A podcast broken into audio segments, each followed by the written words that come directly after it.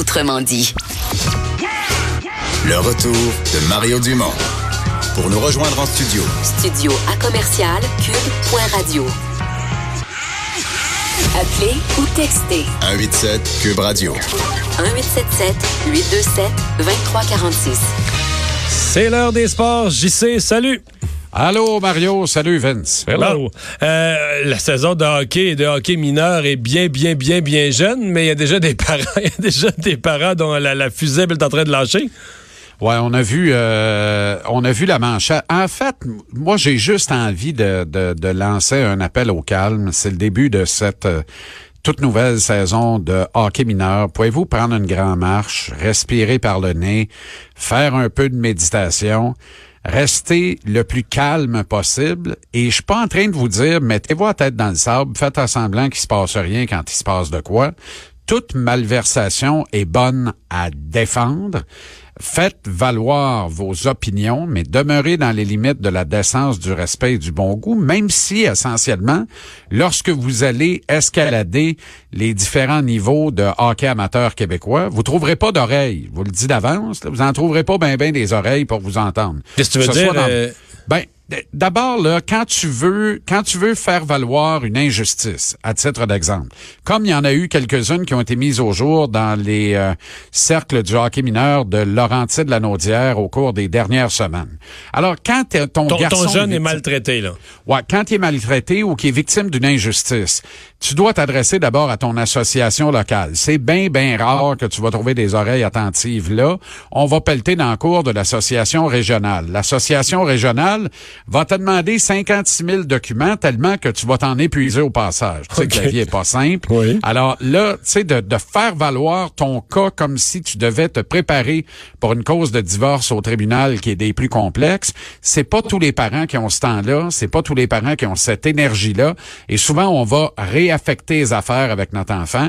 Et là, le cas échéant, tu peux monter jusqu'à Hockey Québec après ça. Il y a quelques parents qui se rendent jusqu'à l'instance suprême au Québec pour souvent, comme dans un serpent échelle, se voir recaler et donc débouler avec le serpent jusqu'à l'association régionale qui là t'attend en souriant en disant P, c'est rien passé en l'air, hein? Ben, il se passera rien ici non plus. Alors, autrement dit, il y a bien peu de gens qui sont là pour entendre ces cas de malversation. Il y a encore bien des papas en jeans qui emmènent large. Il y a des associations de hockey mineur régionales qui ont des pouvoirs extraordinaire que Hockey Québec est pas capable de rien faire contre eux autres, par manque de volonté et aussi par manque de courage et de conviction, clairement. Alors, ça fait en sorte qu'on a un mec épouvantable. Déjà que si Maurice Richard vient au monde demain, on le verra jamais dans la Ligue nationale avec le Canadien, Mario, parce que Maurice Richard étant nouveau, comme le Maurice Richard véritable, aura pas de maudite scène pour boire. Et si t'as pas d'argent, tu peux pas gravir les échelons du hockey mineur.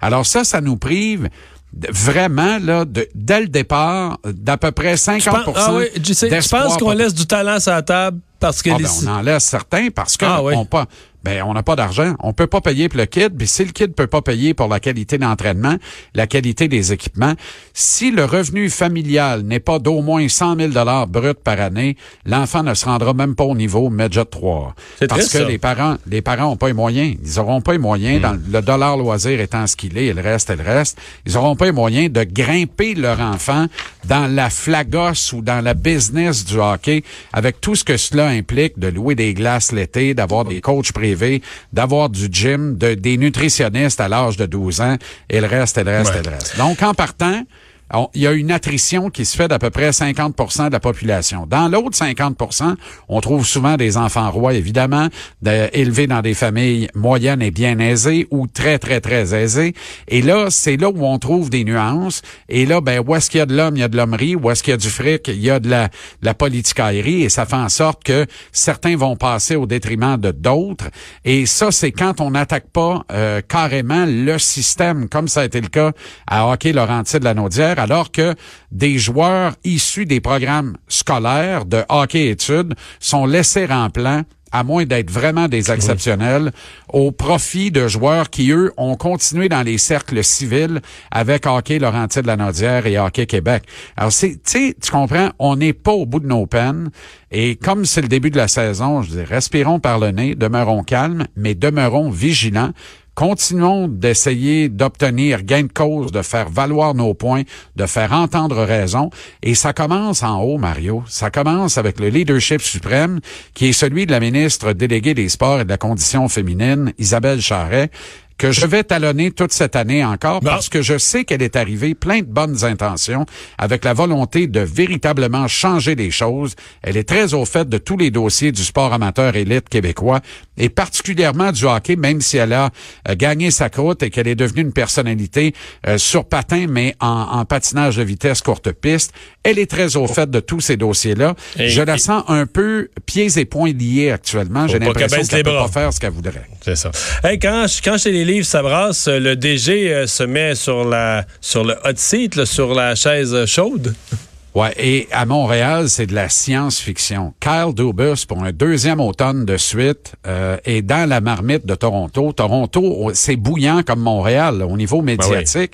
C'est épouvantable autour des livres. C'est même probablement supérieur comme chaleur à ce qu'on peut ressentir ici à Montréal. Sauf que l'équipe est meilleure, là et comme impact médiatique. L'équipe est meilleure, mais il en demeure pas moins que le jeune Kyle Dubus, jeune premier des directeurs généraux de la nouvelle vague, se retrouve au cœur de la tourmente pour un deuxième camp d'entraînement de suite. L'an dernier, il a boudé, l'espoir William Nylander, qui est finalement se faire voir en Europe avant de revenir avec les Leafs en cours de saison. Et là, c'est le remarquable Mitch Marner, qui est un joueur franchise dans la Ligue nationale de hockey, qui est joueur autonome avec restriction et qui a toujours pas de contrat et qui menace de quitter pour la Suisse s'il n'a pas d'entente à l'ouverture du camp d'entraînement avec Toronto. Alors, j'ai pas besoin de te dire que la pression est très forte sur les Leafs. Épicentre, Kyle Dubus, ce jeune directeur général qui est pratiquement prépubère encore, mais qui hier est allé voir mes amis de Sportsnet, Tim and Sid, et est allé accorder une entrevue de type hot seat, là, siège bouillant, je sais pas comment on peut dire ça, à la télévision, euh, à heure de grande écoute. Alors, essayez d'imaginer ça à Montréal. Marc Bergevin, un peu dans la tourmente, beaucoup de critiques au autour de sa gestion des effectifs du Canadien et qui déciderait d'aller en terrain plutôt hostile, accorder une entrevue. On les protège contre ça ici à Montréal. T'as-tu une idée d'émission? Ben, je sais pas, mais mettons à TVA Sport entre 5 et 7 du lundi oh! au vendredi, ça pourrait être intéressant.